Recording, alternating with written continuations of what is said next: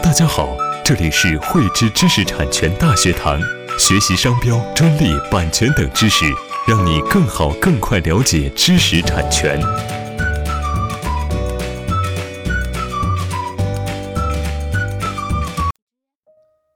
对于在某些方面啊存在这个专利技术短板，或者是有一些需要转型，或者是呢有一些其他的一些特殊经营战略需要的这些企业来说啊，通过购买专利能够迅速弥补其这个专利劣势。但是呢，在这个购买的过程当中啊，我们也是需要做好充分的一个准备，否则呢就会吃大亏。曾经就有北京的这么一家大型的企业，它为了迅速提升的他们的一个核心竞争力。就想到了呢去做定向采购专利的这么一个办法，并且呢通过谈判最终确认呢外商呢以这个他名下的九十七项专利呢折合一千六百万美金作为技术呢入股到这个北京这一家企业。谈判的这个过程呢进行的非常顺利，双方呢很快就签订了这个合同。但是呢到这个后来啊，北京这家企业呢发现九十七项专利当中啊，其中呢有二十三项。专利呢已经是到期失效了，并且呢有二十九件专利也已经快接近到这个到期的这个期限了，其中呢还有啊十三件专利呢刚刚是申请的，能不能授权还不得而知。也就是说呢，北京这家公司啊，相当于花费了这个一千六百万美金，买了这个三十多件啊这专利，可见呢这个损失是非常巨大。为什么会发生这样的这个情况？我们的企事业单位呢，在购买专利的时候啊，应当做好哪些工作，才能够去避免重蹈这个北京这家公司的一个覆辙？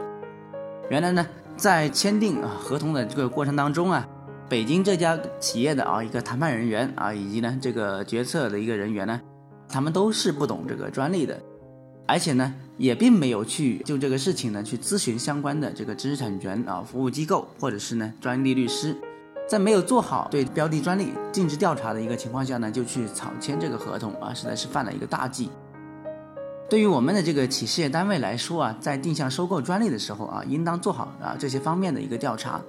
首先呢，要做好的就是说对标的专利的一个法律状态去进行一个调查。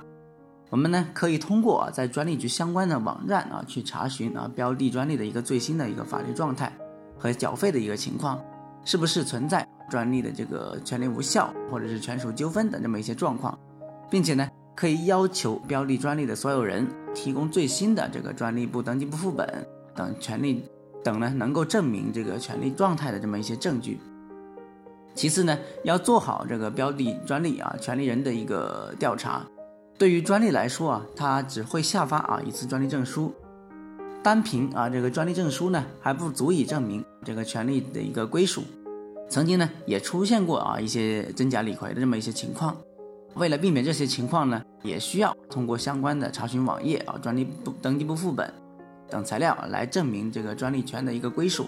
另外呢，为了避免后续出现这个权属纠纷啊，我们还应当在这个合同当中啊，约定转让人呢应当做出相应的一个权利保证以及这个约定违约责任啊等等，来保障自身的一个利益。最后呢。我们还需要啊对专利的一个稳定性去进行一个评估。对于这个实用新型专利或者是呢外观设计专利啊这两种类型的专利来说呢，它是没有经过啊实质审查的。在定向购买的过程当中呢，我们还应当对它们的一个稳定性去做好评估。这些呢就可以要求专业的服务机构或者是呢向国执局去申请，做好这个专利权评价报告来做一个初步的一个评估啊，以给了这个购买者做出相应的决策啊去做参考。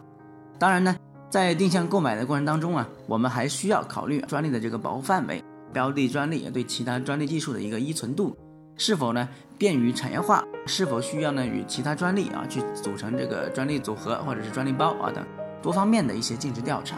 因此呢，对于我们的企事业单位来说，在购买专利的这个过程当中啊，一定要基于自身的一个商业目的和这个经营战略，做好呢对标的专利的一个尽职调查。做到有的放矢啊，避免这个吃亏上当啊。喜欢慧知课程内容的朋友，欢迎转发分享或在节目下方留言，还可以与我们老师进行互动哦。我们将每周定期更新课程，更多知识请关注慧知知识产权微信公众号。我们下期再见。